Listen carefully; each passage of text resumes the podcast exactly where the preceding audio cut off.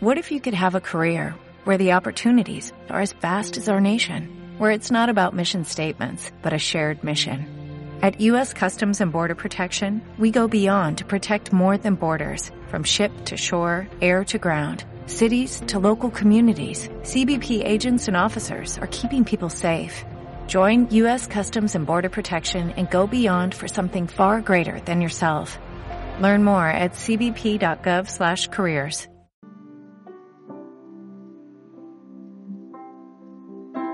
Hola, hola, bienvenido. Buenos días, buenas tardes, buenas noches, a la hora que estés escuchando esta cápsula. Quiero bendecirte, quiero decirte que estamos viendo cosas preciosas, conclusiones tremendas de algunos de ustedes. Les bendecimos, les bendecimos. Si escuchas esta cápsula es porque estás siguiendo el discipulado, es porque estás siguiendo las cosas que Dios está hablando a tu vida. La relación tuya con Dios tiene frutos y tiene frutos abundantes.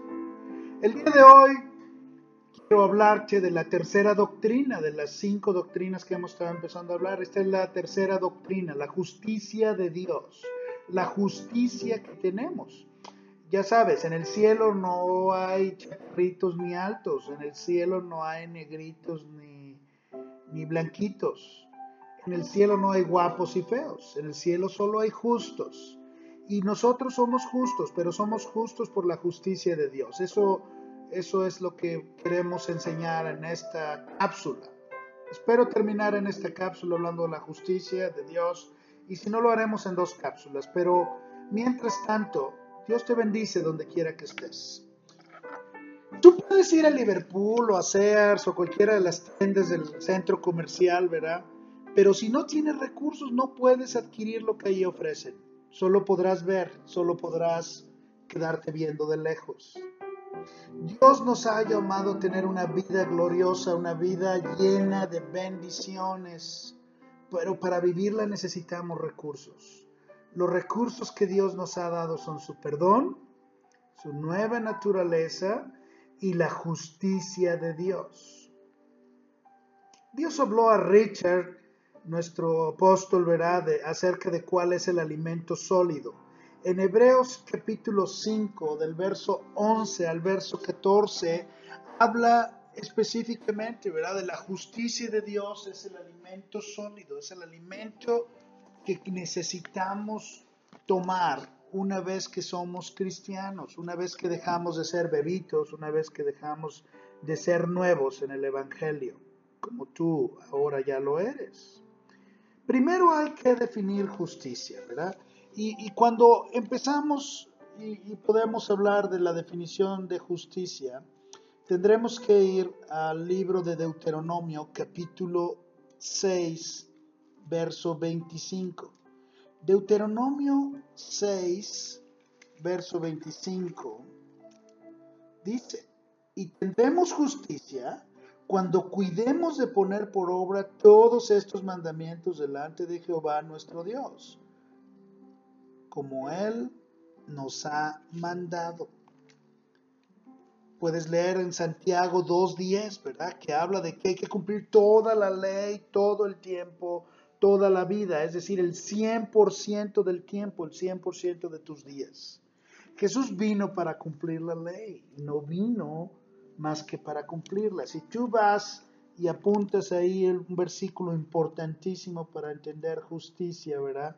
Es el que está en el libro de Mateo, capítulo 5, en el verso 17, puedes encontrar que dice, no penséis que he venido para abrogar la ley o los profetas.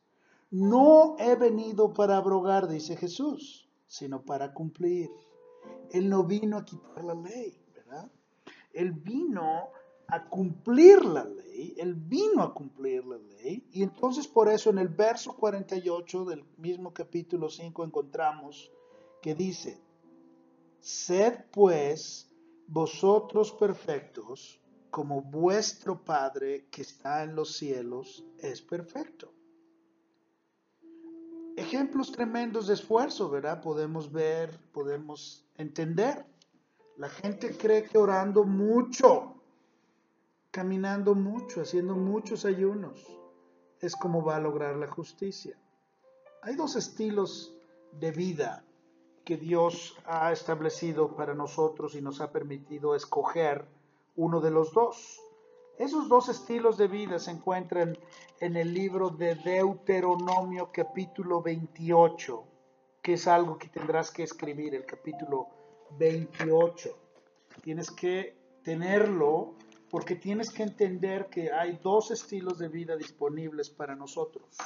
El primer estilo de vida es un estilo de vida de bendición y el otro es un estilo de vida de maldición, ¿verdad? Dice desde el verso 2 hasta el verso 12. Voy a leerte el verso 12 que dice, te abrirá Jehová su buen tesoro, el cielo, para enviar la lluvia a tu tierra en su tiempo y para bendecir las obras de tus manos, y prestarás a muchas naciones y tú no pedirás prestado. 13. Te pondrá Jehová por cabeza y no por cola, y estarás encima solamente y no estarás debajo, si obedecieres los mandamientos de Jehová tu Dios, que yo te ordeno hoy para que los guardes y los cumplas. Y si no te apartares de todas las palabras que yo te mando hoy, ni a diestra, ni a siniestra, ni a derecha, ni a izquierda, para ir tras dioses ajenos y servirles. Y a partir del verso 15 podrás empezar a leer el otro estilo de vida, el estilo de vida de maldición. El estilo de vida de maldición, ¿verdad? Termina básicamente hasta el verso 53 con palabras tremendas de maldición a los que no obedezcamos, a los que no obedecen, a los que no deciden tener un estilo de vida de bendición, ¿verdad? Dios es celoso y quiere que le sirvas a Él, quiere que tú entiendas quién es Él. Yo necesito que tú leas todo el libro, de, todo el capítulo, perdón, de Deuteronomio 28, para que puedas entender todas estas maldiciones que persiguen a las personas cuando deciden llevar un estilo de vida incorrecto, un estilo de vida que no conviene, un estilo de vida que solo te lleva a maldición y te lleva a perderte, ¿verdad? Y te lleva a que tengas una vida muy, muy precaria. Quiero que vayas en tu Biblia y busques el capítulo 3 de Romanos. Dice en el capítulo 3 de Romanos, no hay quien entienda, no hay quien busque a Dios. En el verso 11. En el capítulo 11, te voy a leer rápidamente el verso 32. Dice, porque Dios sujetó a todos en desobediencia para tener misericordia de todos. Dios quiere tener misericordia de todos. Dios quiere que entendamos todos. Él no quiere hacer diferenciación de personas. Él no hace diferenciación de personas. Él está pensando en la humanidad completa. Jesús vino a cumplir la ley como dijimos en Mateo 5, 17. ¿Verdad? En el octavo día después de su nacimiento, Jesús es circuncidado en el templo. ¿Por qué? Porque la ley decía que eso tenía que suceder. A los 40 días después del nacimiento de Jesús se presenta un rito de purificación, ¿verdad? ¿Por qué? Porque la ley lo dice. A los 12 años Jesús asiste a la fiesta de la Pascua. ¿Por qué? Porque la ley lo dice. El bautismo de Jesús que está, por ejemplo, en el libro de Mateo, capítulo 3, del verso 13 al 14, cuando él es bautizado por Juan el Bautista. Él menciona, tengo que obedecer, tiene que ser cumplida toda la ley. Jesús fue observado por tres años y medio como el cordero que es observado antes del sacrificio para determinar si hay o no impureza en él. En Romanos 5:19 es uno de los versículos que más marca nuestra vida en justicia. Porque así como por la desobediencia de un hombre los muchos fueron constituidos pecadores, así por la obediencia de Jesús los muchos serán constituidos justos. La vida de Jesús fue de obediencia. Él obedeció a sus padres entre los 20 y 30 años y después se encontró ahí con Juan el Bautista y le dice, que él tiene que obedecer, que tiene que ser bautizado. Tiene que cumplir toda la ley. Él obedece y él nunca cae en pecado y él nunca está pensando en desobedecer. Jesús nos ha dado su justicia. La presencia de Dios es celosa, ¿verdad? Es fuerte y puede acabar con las personas. Ejemplo, ¿verdad? Los sumos sacerdotes cuando entraban al templo, cuando entraban con algún pecado, y ellos caían fulminados ahí mismo. Dagón cuando cae ante el arca, ¿verdad? Usa cuando toca el arca, cuando la van transportando, el arca de la presencia, y cae fulminado también porque había estado en pecado. Pero Dios, escúcheme, Dios tiene complacencia y tiene complacencia en Jesús. Moisés y Elías hablaron con Jesús al terminar. Pedro dijo, ¿quieres que hagamos una casa? Eso se traduce en esfuerzo, hacer una casa, esforzarse. Y se oyó una voz del cielo que decía, este es mi Hijo amado, en quien tengo complacencia. Dios prefirió a Jesús a la ley y a los profetas. Y dijo, escucha a mi hijo, escucha a mi hijo, no escuches a Moisés, escucha a mi hijo. No escuches a Elías, escucha a mi hijo. Jesús nos ha dado su justicia y somos como Él. Él nos ha dado su perdón, su naturaleza y su justicia. Todas las bendiciones de Deuteronomio son mías todas las bendiciones, ¿verdad? Que tomaba Elías, así como Elías tomó una doble porción, ¿verdad? De Eliseo, así yo puedo tomar una doble porción de lo que Jesús me dejó, así como Isaac, ¿verdad? Y Jacob. En Efesios capítulo 1, del verso 13 al 14, puedes encontrar, ¿verdad? No es necesario esperar al cielo para tener la presencia de Dios. No es necesario morirse para encontrar la presencia de Dios. Mucha gente no lo puede creer. Pues no suelten su pasado. Como vemos, ¿verdad? En Segunda de Corintios, en el libro de Segunda de Corintios, en el capítulo 5, verso 17. La gente no quiere soltar su pasado. ¿Cuánto vales tú? ¿Cuánto vale tu vida? ¿Cuánto vale lo que tú eres? En Isaías 40 tú puedes encontrar, ¿verdad? Lo que es la identidad del Dios vivo. Te pido que leas todo el capítulo 40 del libro de Isaías que está en el Antiguo Testamento. Léelo, léelo, observa ahí, ¿verdad? Cómo vas a encontrar una gran cantidad de cosas de palabras que te hablan del tipo de Dios vivo que tenemos.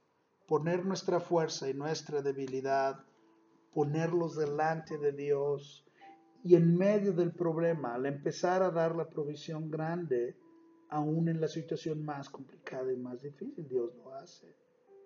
El único lugar, fíjate bien, el único lugar en donde puedes encontrar tu identidad es en Dios. La razón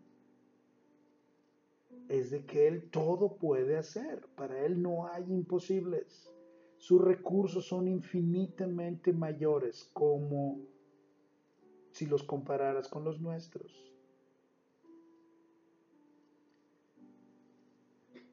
Hay una historia tremenda, ¿verdad?